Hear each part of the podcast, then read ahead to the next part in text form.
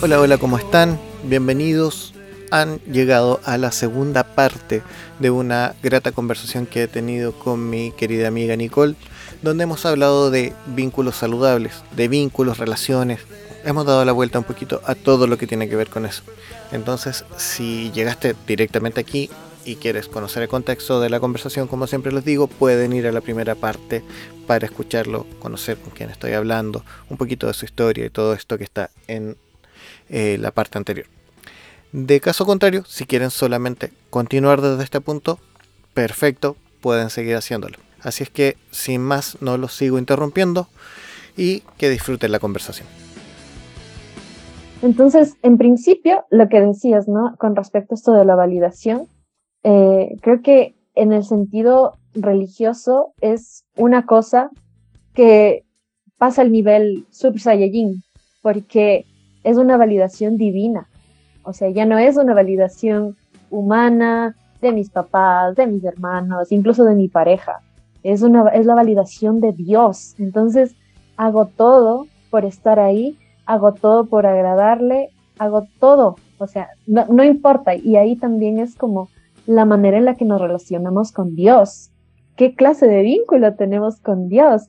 Entonces, de eso también es como que parte la relación que tenemos eh, con nuestros hermanos, con nuestros hermanos ahí, y como que tenerlo claro a veces es difícil porque esa imagen está tan distorsionada eh, por los mismos líderes que a la final termina siendo como un Dios súper violento contigo mismo, ¿viste? Y, tú lo aceptas porque pues es Dios.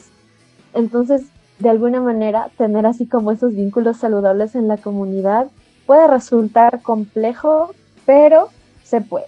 Se puede de alguna manera como reeducarnos en ese sentido y decir, sí, pues aquí somos diferentes. Aquí todos tenemos problemas porque también la cosa de los vínculos saludables no significa que nunca nos van a causar dolor, nunca va a haber una discusión. No, o sea, eso de hecho creo que es mucho más nocivo porque en realidad ese es un vínculo, o sea, parte de la, de la dinámica, de la interacción, precisamente son esas, em, esas discusiones, esos desacuerdos, porque cada uno, o sea, tenemos, venimos de nuestro contexto, tenemos nuestra subjetividad y cuando eso se, se choca o se conecta con otra persona, pues viene la maravillosa interacción humana, que después de todo, como tú dices, ¿no? De ahí, eh, de ahí uno sale así como, como ungido. Creo que al menos para mí ha sido o es ese el propósito de la iglesia, ser comunidad, entonces, ¿cómo somos comunidad? Es la gran pregunta. O sea, a veces, viste que dicen mucho, volvamos a la Biblia, volvamos al principio, volvamos a ta, Y digo, sí, viste que las primeras iglesias no tenían, eh, pues, el altar, el grupo de alabanza, el momento de las ofrendas. Van a dejar a muchos sin trabajo ahí. eran reuniones en casa, eh, el compartir, el, de esa manera como intentar generar algo muy genuino y sin tanto, eh, sin tantas complicaciones. Por un lado eso, por otro lado, creo que también el ser conscientes de estas cosas nos ayuda a ayudar a otros a que se den cuenta también y a no aprovecharnos, porque hay dos posibilidades cuando uno conoce o, va siendo consciente de esto. Una, que les ayudes a los otros, como que les vayas orientando em, para que encuentren como su propio camino, su propia identidad en sí, o sea, se conozcan o te aprovechas, que es lo que muchas personas narcisistas hacen y que de hecho pues hay pastores narcisistas y creo que mucho del abuso espiritual que se da es ejercido por, esta, por este tipo de personas. Pero si nos vamos como que por el otro lado, el, es el decir, ¿no? Yo me vinculo de, esta manera eh, ahora, en este momento, pero ¿qué tan beneficioso es eso para mí y para las otras personas, porque si buscamos el bienestar individual, en cambio, ahí, o sea, es, es como lo mismo, ¿no?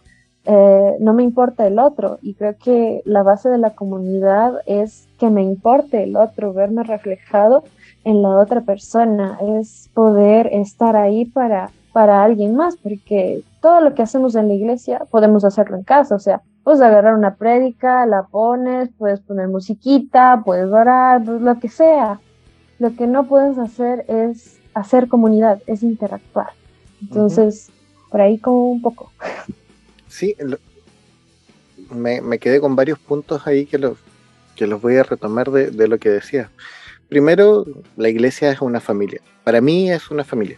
O sea, no, no es solo la comunidad, sí es una comunidad, lógico, pero sí es una familia. Y como toda familia, no, no puede ser perfecta. No es que no hayan conflictos. Siempre van a haber conflictos. En toda relación de personas va a haber conflictos. piensa en tu mamá y te vas a dar cuenta que hay conflictos. Y ahí quería llegar justamente. El, una de las cosas que genera vínculos fuertes, que genera vínculos reales, es resolver conflictos. Nosotros pensamos que el estar libre de conflictos significa que las cosas están bien. De hecho, hay, hay una frase que me carga cuando te dicen, cuando Dios te manda a tu pareja perfecta, va a ser, todo va a salir bien, no tienes que forzar nada y no van a tener problemas. No, mentira. Mentira del diablo, dirían por ahí. Eh, eso es falso. Los conflictos siempre van a estar en las relaciones humanas, porque somos individuos. Por más que queramos estar o en pareja o en comunidad, somos individuos, primeramente. Entonces, se generan estos conflictos y el aprender a resolverlos nos va a afiatar. Uno se puede dar cuenta, las grandes amistades nacen de los conflictos uno ve y dice, ay, ¿cómo, ¿cómo, me hice tan amigo? De... Mi mejor amigo de la infancia, nos hicimos amigos copiando en una prueba. No me siento orgulloso, pero sí es verdad. Estábamos mal en una prueba y yo tenía un reloj que tenía calculadora y dimos la prueba de matemática con mi reloj. Y de ahí hasta el día de hoy seguimos hablando. Estoy hablando de cuando tenía 10 años. Ya. Muchísimos años todo, este, o, cuando pasó algo, eh, qué sé yo, tuvieron que resolver algún problema en un trabajo y, entre todos se unieron y ese grupo de trabajo se afiata mucho porque resolvieron un conflicto. En la iglesia pasa lo mismo. Y es más, y ahí que quiero hacer una pausa porque creo que sí es importante, con Dios nos pasa lo mismo cuando decimos volvamos a la Biblia, todo es perfecto, todo es maravilloso, y uno dice, oye, hay tensiones en la Biblia, hay tensiones en la relación con Dios, no significa que no sea un Dios perfecto, significa que hay un conflicto, que hay una tensión que resolver y que nos va a ayudar a, afianzar nuestra fe. Entonces, cuando tenemos la comunidad y pensamos que todo es tan perfecto, nos disociamos de lo real, nos perdemos de lo real, generamos tal expectativa que es imposible de llenar. Y a veces ponemos al pastor como si fuera Dios. A veces el pastor se pone como si fuera Dios. Para, para llenar ese espacio. Y es cierto, porque hay una expectativa que llenar. Y, a veces, insisto, no siempre. Si bien hay pastores o, personas de autoridad en todo, no, no necesariamente pastores, que son narcisistas o que tienen algún tipo de problema de validación y buscan ahí generar esa opresión sobre el otro, no son todos así. Y muchas veces pastores que no, no tienen ese tipo de problemas terminan teniendo dinámicas dañinas justamente porque la dinámica se da así, porque lo, lo, ensalzamos mucho, porque terminamos pidiendo permiso hasta para ver si podemos ir al baño. O sea, literalmente eh, hay gente que pide permiso para, para ver si puede cortejar a una chica, para ver si se puede. y, y uno por lo menos yo siempre respondo, o sea, yo amo mucho a mis pastores, son mis amigos y, conversamos de todo, pero yo no les voy a pedir permiso. No es mi papá. Claro. Si a mí a Dios le pide, no mentira. También es cuestionable. Depende del tipo de voz que escuches, porque hay, hay, que ser sincero y ahí es donde vienen las tensiones. A veces nosotros decimos, Dios me dijo, y ese Dios me dijo es las ganas que tú tienes, nada más el permiso que pediste no fue un permiso, fue, una, una, autovalidación de manera olímpica. Y, y, y, de ahí nacen esas dinámicas. O sea, Dios me dijo que tú eras la mujer para toda mi vida. Lo he dicho.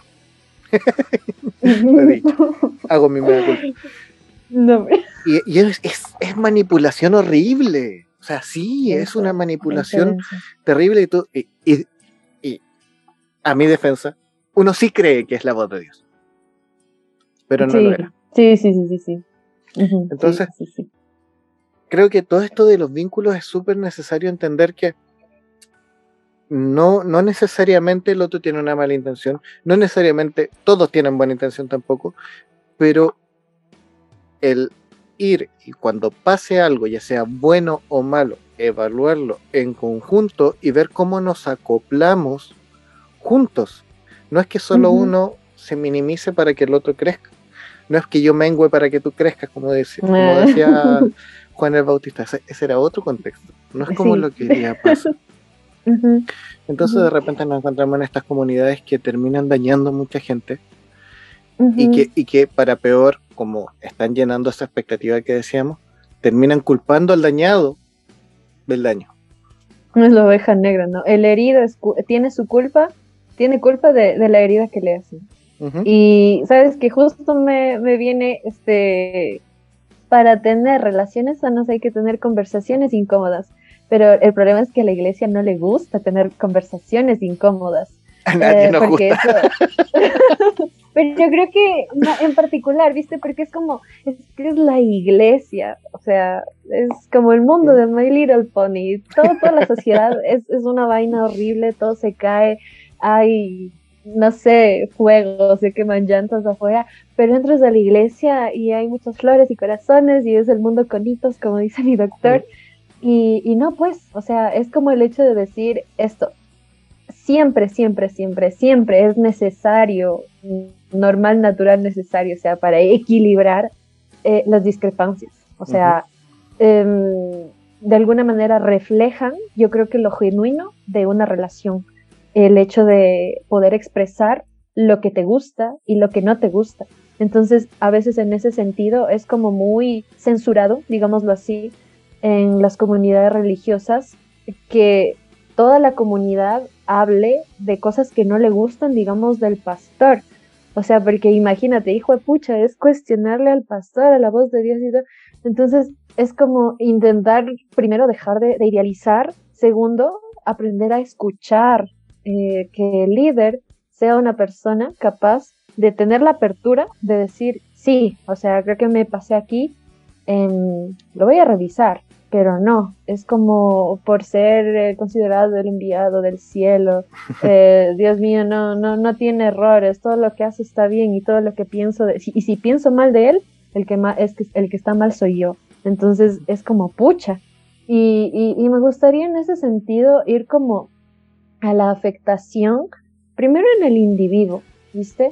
Porque a la final terminas como siendo lo que te dicen que debes ser. Sea eso o no sea eh, lo más be- beneficioso para ti, lo que, dé- lo que te dé mayor bienestar, lo que en realidad te permita crecer. Porque imagínate cuando llegas como al punto de quiebre, como yo esa noche con la charla de autoayuda, es como que dices, ¿y ahora quién soy? Eh, si a la final sales de, de, tu tribu, sales de tu familia, sales de esa relación, sales de la iglesia, sales de ese trabajo, eh, te das cuenta de todo, dices, no, de aquí ya no, pero ¿y ahora quién soy yo? ¿Qué me gusta? En realidad, ¿qué, qué, qué son aquellas cosas que yo quiero permitir en mi vida? ¿Cómo me voy a relacionar con los demás después de todo esto, después de todo este historial que vengo desarrollando desde que soy pequeño? Entonces, ese tipo de cosas, como que el proceso de conocerte, de recuperarte, es complejo y es doloroso también. Y creo que vemos, al menos yo veo mucho como en redes sociales y creo que es algo muy, muy bueno ahora, de personas que salen de sus congregaciones y que en realidad están perdidas. Por eso esa, esa falta de, de, de libertad que tenían antes es como, hijo de mangos, o sea, ahora ya, ya decidí ponerle fin a esto, pero ¿y ahora cómo me encuentro a mí? Entonces, ese proceso de aprender a estar solo primero es a mí, a mí me daba vértigo, o sea, era como estar tan acostumbrada a obedecer ciertas cosas, a hacer ciertas cosas, incluso a pensar ciertas cosas, que cuando te hallas solita, solito, solite, como sea, en tu habitación, un día, eh, te da miedo. Y nuevamente corres el riesgo de, por no sentir ese malestar, por no sentir ese miedo, pues volver a lo mismo, aunque a largo plazo te va a destrozar, pero es como no sentir esa pequeña incomodidad del momento. Entonces, creo que ese proceso como de intentar reconciliarte contigo, creo que es un reto bastante, bastante complejo. A mí me costó, yo considero que, que sigo todavía en, en eso, porque son como años, años de acostumbrarse a algo y después es como si ves, o sea, es como que estás hiperalerta y todo es una red flag. y como que te da, te da miedo hablar con las personas, o sea, te da miedo tener amigos y, y me pasó, o sea, yo como que empecé a ver red flags donde no había y me desconecté. Dije, no, no, no, no, no, no, ya no, quiero saber nada, no quiero que nadie me lastime, no quiero que nadie me haga daño, ta, ta, ta, y es totalmente entendible, o sea, la reacción más eh, esperada de una persona que ha pasado por, por ese tipo de cosas, ¿no? Entonces es como que ves que el mundo está lleno de agujas y vos eres un globito y estás así de auxilio que nada me pique, ¿no?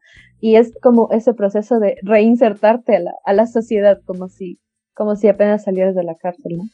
Entonces eso también creo que es algo muy desafiante, el cómo te relacionas después de todo lo que ha pasado el hecho de empezar a reconocer, pues es como, ¿y cómo soy yo? ¿Cómo es Nicole en realidad?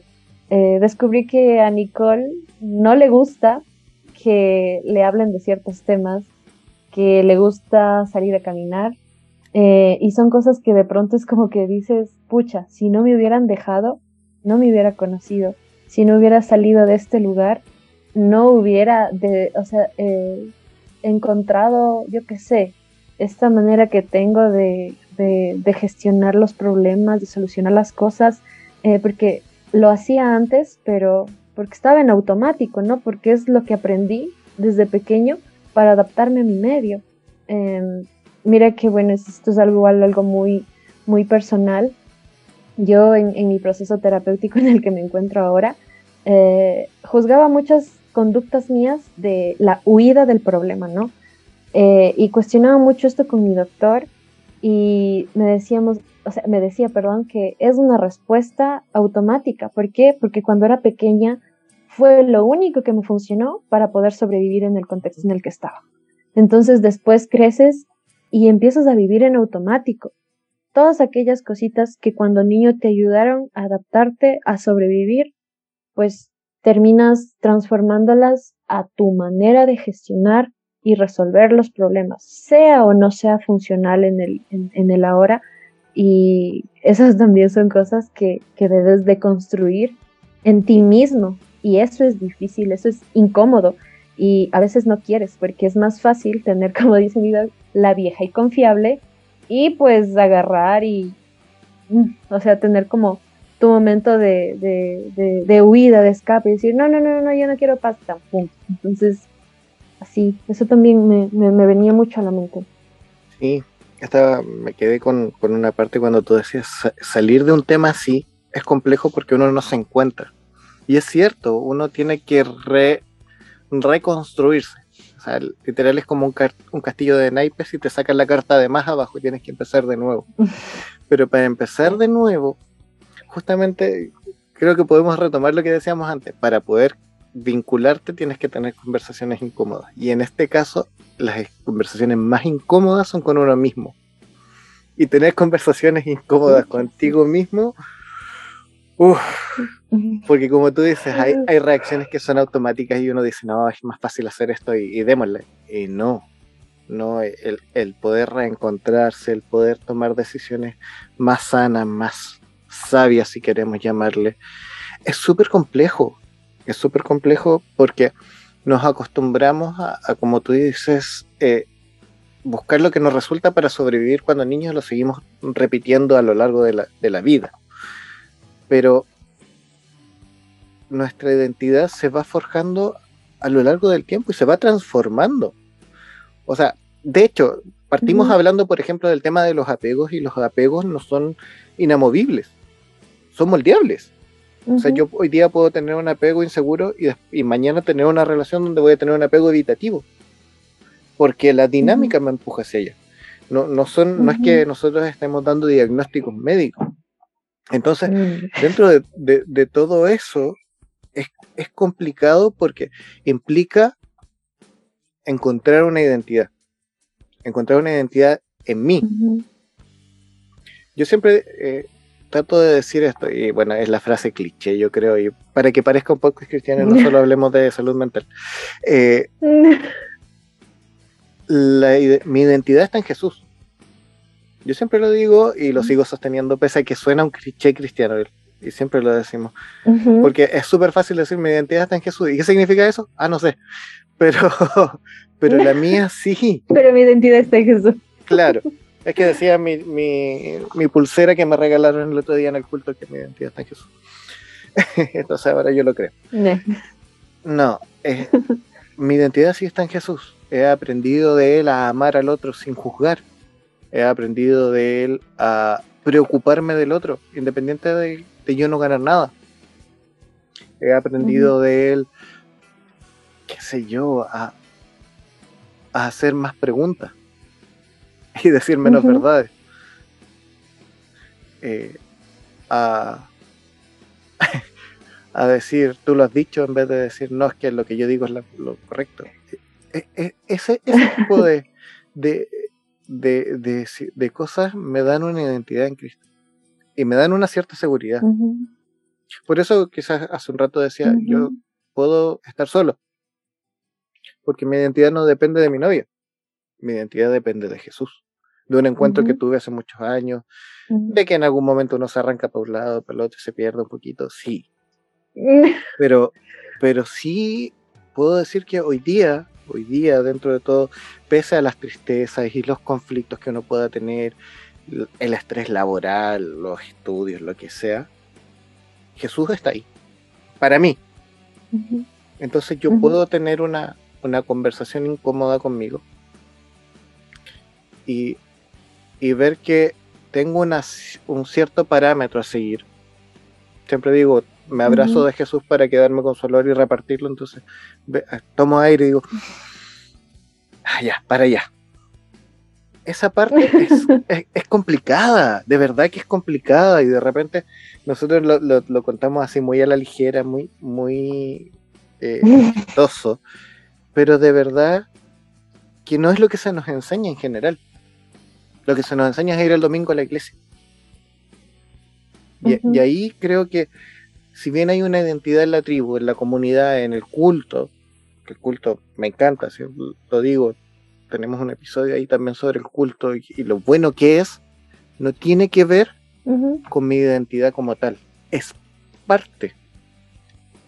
Pero yo sigo teniendo esa identidad que debo incluso podría decir rendir a Jesús y rendir a Dios. Porque a veces rendimos más nuestra identidad a la tribu que a Dios. Y nos perdemos. Este vínculo, este vínculo, ya sea de apego con Dios, también se torna tóxico. sí, sí, sí. Nos perdemos. a la final es como que es que termina replicando todo, ¿no? Y, y, es chistoso porque lo que tú decías eh, cuando pues estuve, mi identidad está en Jesús, es decir que mi identidad está en ser la oveja negra de la sinagoga.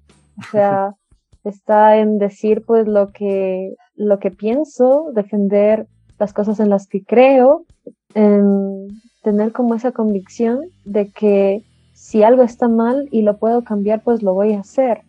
Entonces, es reentender también, ¿no? Esa parte que, que se nos esconde mucho, tan, tan humana, diría yo, de Jesús, porque a veces pensamos que era Dios jugando a ser humano. Y pues no, no, esa, esa no era la idea. Y es como que decimos, no, pero eh, resaltamos solo esto del poder y la gloria y que vencía la muerte y de... Sí, pero nos olvidamos mucho de esa maestría emocional que tenía él eh, y que no, no quería decir que, que, no se iba a enojar, que no se iba a poner triste, no, porque se enojó, lloró, o sea, expresó todo su, su malestar y, y ahí estaba, pues. Entonces, como partir de eso y de la relación que él establece con Dios, al dejar de decirle es Jehová, sino decirle papito. Es, es igual, así como súper que les descolocó en ese tiempo. Y, y también, o sea, es, es como quitarnos todo esa, esa, esa escalera que, que tenías que, que solo podías subirla conforme ibas ganando eh, prestigio entre los ojos de Dios. Es como, no, pues no, o sea, Dios está aquí y te puedes relacionar de esta manera tan bonita, tan sana, sin pensar en que pues me voy a ir al infierno porque vi o leí algo que me dijeron que no debía, eh, que estoy viviendo y estoy siendo bueno o buena porque me quiero ganar la recompensa de la vida eterna, o sea, todo ese tipo de cosas. No, simplemente está ahí, esa divinidad es para mí lo que fue para Jesús en su momento, ¿no? Ese soporte, ese apoyo, ese sentirlo en la interacción con las personas, porque no fue alguien aislado, estuvo constantemente eh, creando vínculos con personas, con las personas marginadas, estuvo continuamente buscando acercarse a las personas porque entendía la importancia de establecer como una relación con alguien, eh, no solo viéndolo como crecimiento personal, como decíamos hace un momento, sino porque entendiendo que ese vínculo le puede hacer bien a esa persona, porque seguramente puedo haber sido una persona rechazada y el hecho de que pues yo le muestre todo mi cariño, mi amistad em, y todas aquellas cosas que le puedo aportar, puede hacer la diferencia en su vida. Entonces él entendía todas esas cosas, entendía que preocuparse por el otro, eso era llevar el reino de los cielos acá a la tierra, el, el traer el reino al que es marginado, al que es señalado, al que está pues totalmente desechado por los otros. Y creo que nos deja ahí, pues a la, gente que le gusta y vamos al texto, vamos al texto. Tenemos ahí muchos ejemplos de muchas cosas que ahora nosotros o, o, o de pronto a la mayoría de creyentes les cuesta hacer, que es relacionarse con las ovejas negras a las que les llaman, ¿no? Entonces, imagínate, es una cosa a veces como muy contradictoria, ¿no? Decir, no, es que yo sigo a Jesús y he decidido seguir a, Cristo, no vuelvo atrás, no vuelvo atrás. Pero es que al final, pues no, o sea, no, no, haces eso, es, es como simplemente em, algo muy místico, muy a lo religioso, tal, y te olvidas del caminar humano, porque creo que Él nos mostró muchas cosas, de hecho quizá, no, sé si decir cómo vivir, pero sí la importancia de las personas, de el servir a otros, del estar para otros. Eh, incluso creo que yéndome un poco a, otro tema, la otra vez este, estaba hablando con, con, un amigo y decía, incluso el tema de, de aceptar que no quiere pasar por lo que por lo que iba a pasar que era la crucifixión, o sea, imagínate si, si él este, tuvo miedo, ¿por qué yo no voy a sentir miedo? Entonces, creo que es una humanidad eh, muy genuina, muy de, la que podemos aprender mucho. Y eso, o sea, cuando digo Jesús es mi ejemplo de vida, pues me refiero a eso. Sí, es que hay una, una, una identidad que, que es obviamente digna de seguir y que y que nos enseña mucho, o sea, no, no, no alejarnos de eso porque, a ver, creo que ya para ir más o menos aterrizando este, este tema, porque no hemos ido para muchos lados. Sí. Quiero retomar lo de las conversaciones incómodas, porque Jesús tuvo muchas conversaciones incómodas. O sea, si nosotros leemos los evangelios, nosotros los leemos pues gracias a las películas de Semana Santa, así con voz de Pero no, no creo que hayan sido tan así. Sobre todo con el idioma que tenían, que es bastante bruto para, hablar. Eh, donde ellos tenían conversaciones confrontacionales. Y primero, y esto es para todos los haters de las redes sociales, no se ofendía. Por lo menos Jesús no se ofendía. Y no, y, no funaba a nadie. Eh, pero fuera de ya la broma, el tener conversaciones incómodas, el confrontar ideas y situaciones, genera límites. Aún cuando esté el riesgo de que el otro se enoje. O sea, yo tomarme el tiempo de generar una conversación incómoda va a significar que yo en ese punto estoy poniendo una pseudo frontera, entre comillas, un, límite que me va a proteger y que te va a proteger. Porque el límite no es, no es una muralla para solo protegerme a mí. Ese es un límite mal puesto. Un límite bien puesto va a significar generar un vínculo, y es decir, imaginémonos una, una mesa de ping-pong y la malla es el límite. ¿Por qué? Porque la cancha es, no sé si para todos los casos va a ser igual por ambos lados, pero sí vamos a tener la oportunidad de jugar de la misma forma ambos. Esa es la idea del límite. Después va a tener consecuencias, todo lo que queramos, porque hay toda una, una construcción detrás de la, del crear un límite, que también creo que lo hemos conversado más de alguna vez en el podcast, pero, pero es, es muy largo pero generar un límite, generar límites sanos, obligatoriamente nos va a llevar a tener vínculos sanos.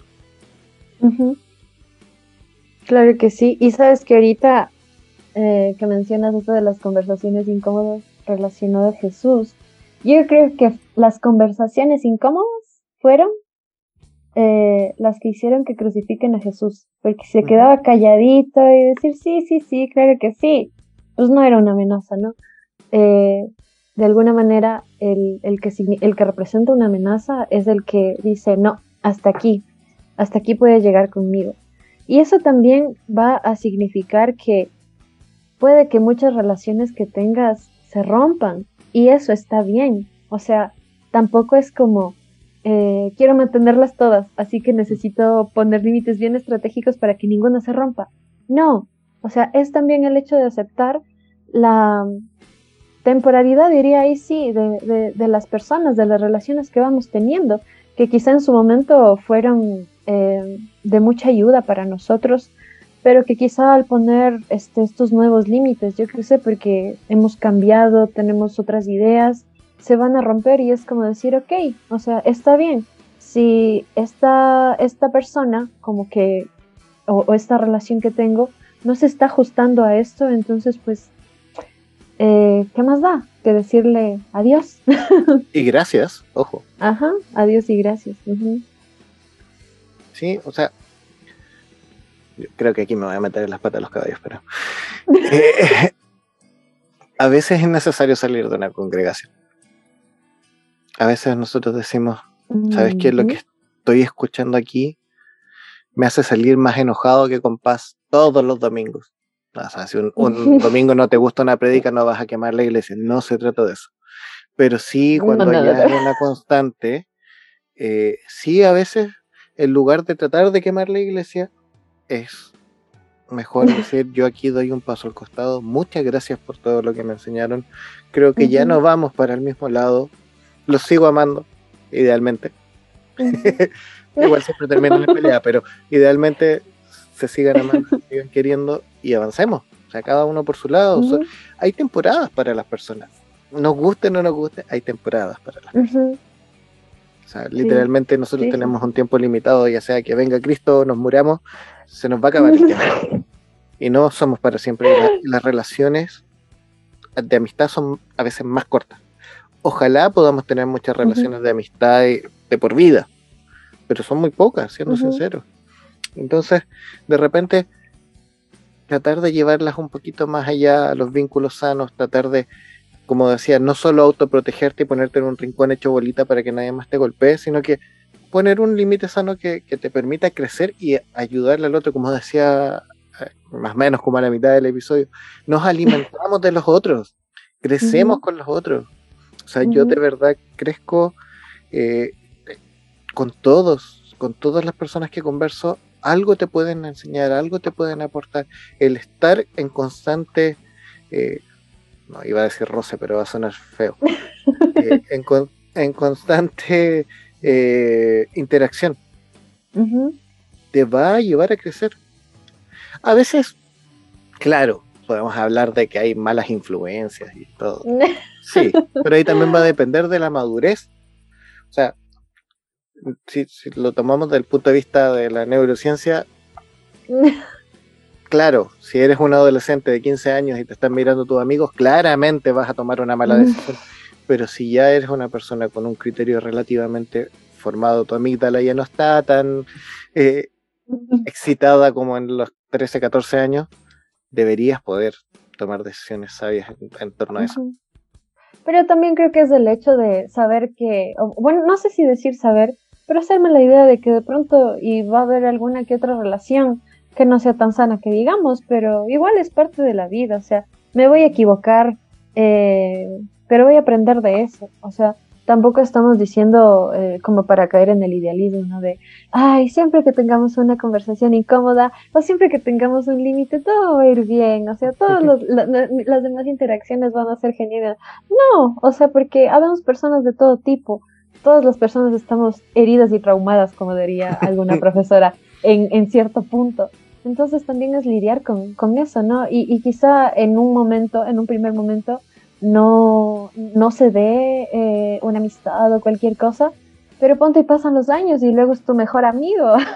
Entonces es como, es, es, aceptar esa variabilidad, eso de, pues es muy posible que me equivoque, eh, es posible que quizá las primeras interacciones que tenga después de haber vivido relaciones nocivas, quizá las replique, quizá me encuentre o, haga parte de mi vida personas similares a las que me hicieron daño.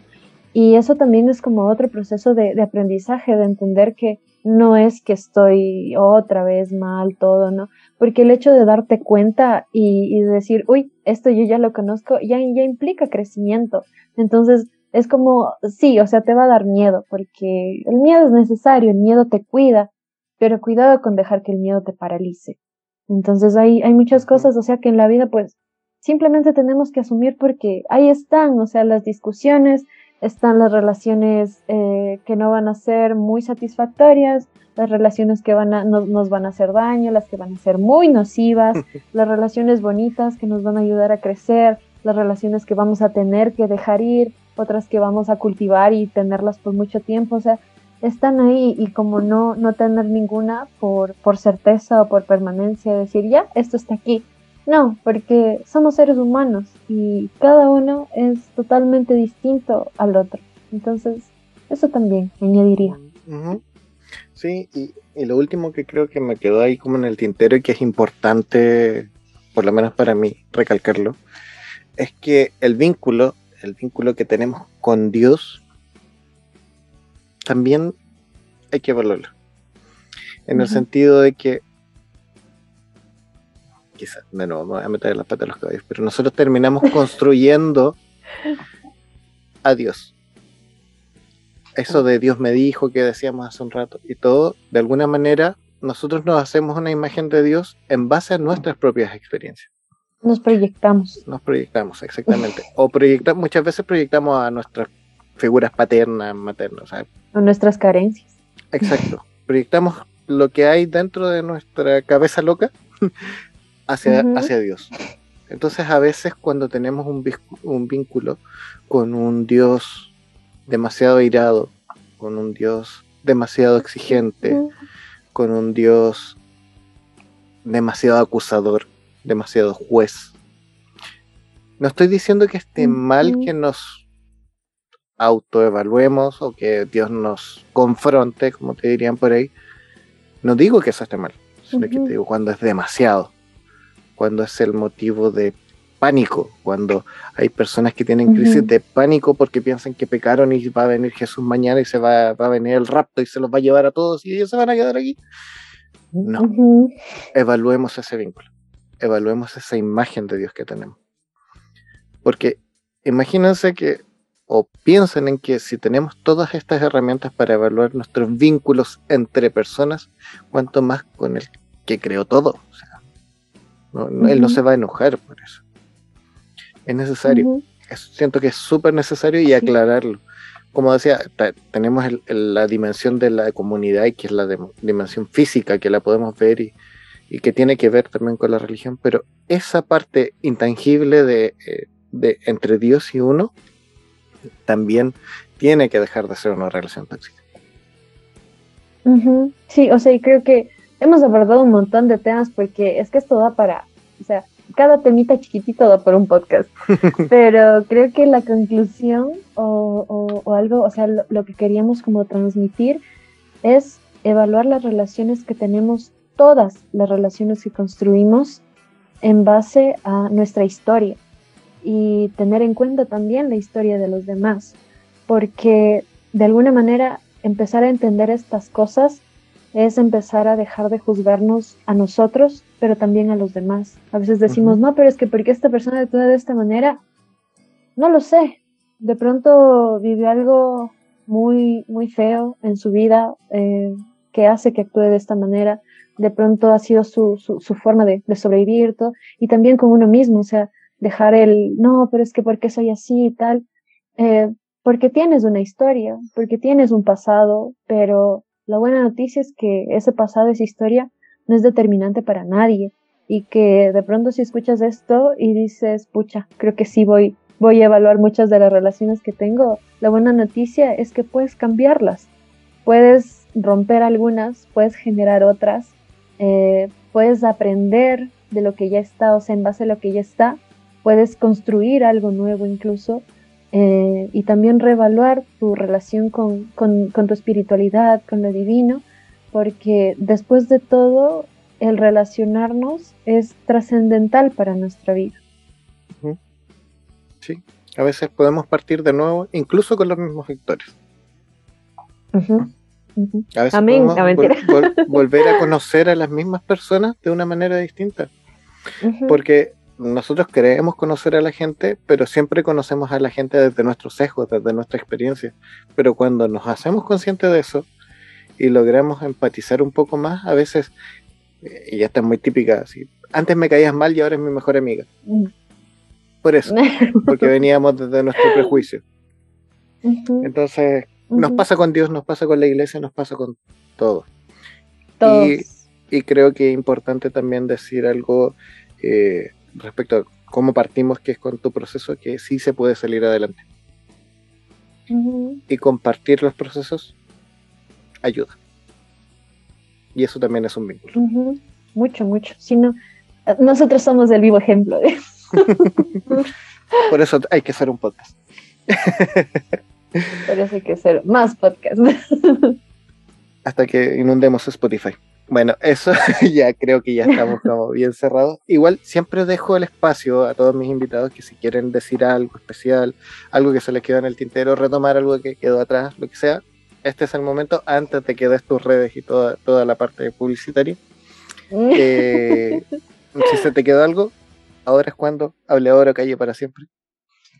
Vale, vale. Bueno, em, creo que mi, mi lucha y lo que siempre quiero dejar en las personas que, me escuchan o que me leen es préstale atención a, lo que sientes, a, a, lo que piensas, porque todo eso es un conjunto de elementos que hacen que tú actúes como actúes, que no te reduzca simplemente a algún comentario que alguien te hizo quizá alguna cosa que leíste, em, que investigues mucho, mucho en ti, hagas como esos ejercicios de reflexión. Entiendo que la terapia no es barata aquí en Ecuador, eh, me parece que en Chile también es el caso.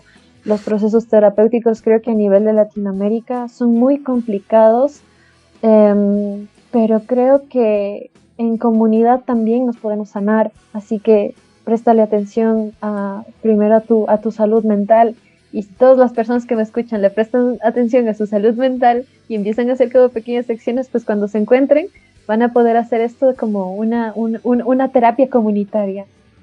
Entonces, pues eso, eso les diría. La cuestión de los vínculos, es muy importante, eh, teje toda nuestra vida, no, no es como solo con la pareja o solo con tal, no, es la manera en la que nos relacionamos con absolutamente todo.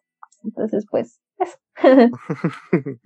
Muchas gracias. Creo que ahí ya no hay mucho más que, que, añadir. Los vínculos literalmente son, no, nos vinculamos incluso con cosas que no son vivas. O sea, de repente le agarramos cariño hasta las zapatillas. Entonces, veamos ese tema de los vínculos porque son parte importante de la vida. Y eso, ya amiga mía, tus redes para que te busquen, ahí puedan, puedan buscar tu contenido, puedan ver tu, tus historias, tu, tus reels, TikTok. Bueno, ando activa ya más en TikTok. Me encuentran como nicole.igwt. En Instagram igual, o me buscan como Nicole de Schrödinger, si se les queda mejor. Eh, por el momento esas dos redes, creo que estoy bastante activa ahí. Eh, próximamente va a haber un podcast también, pero eso, es, esa sorpresa todavía está medio ahí entre, entre, entre el telón, ¿no? pero sí, por ahí me pueden buscar, me pueden encontrar, se pueden contactar conmigo también. Eh, creo que también mi perfil es para eso igual, ¿no? Dar la apertura de, de escuchar, eh, no tengo todas las soluciones, pero tengo tiempo, así que, y, y, y me gusta escuchar a la gente. Y eso. O sea, si estudias psicología te tiene que gustar escuchar a la gente, si no, sería medio complicado. Eso, muchas gracias, gracias por tu tiempo. Yo creo, como siempre, van a salir eh, dos episodios, porque ya nos extendimos harto y trato de que no sea más de más de 45 minutos y creo que llevamos como una hora y algo. Así que va a salir en dos partes y va... Fue una conversación súper grata, le dimos muchas vueltas. Quizás si a alguien le quedó algo en el tintero o quiere más detalle de algún tema, bueno, ahí están las redes, la, mía, Chicken Bass, o, y si nos unimos, la de Nicole, nos pueden volver a preguntar. Y si no sabemos, lo inventamos, y si no lo inventamos, lo averiguamos. y si no, pues buscamos a otra persona para que nos explique y ya. Siempre hay alguien que nos pueda ayudar. Siempre podemos derivar con un especialista. Amén, amén. Así que eso, muchas gracias. Te pasaste. Eh, agradecer la música a David Mardones de fondo. Ya recuperó sus temas en Spotify, así que pueden ir a escucharlo, pueden buscarlo, ya están. Y eso, muchas gracias Davidito por tu música, búsquenlo, están muy buenos los temas. Y eso, se hace con amor. Chau, chau. Bye, bye, amigos.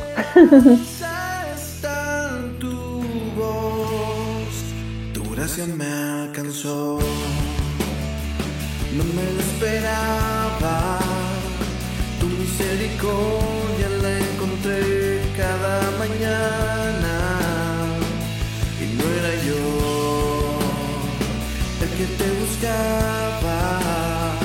Con tu cruz de frente cada día despertaba. Y aunque sabes tú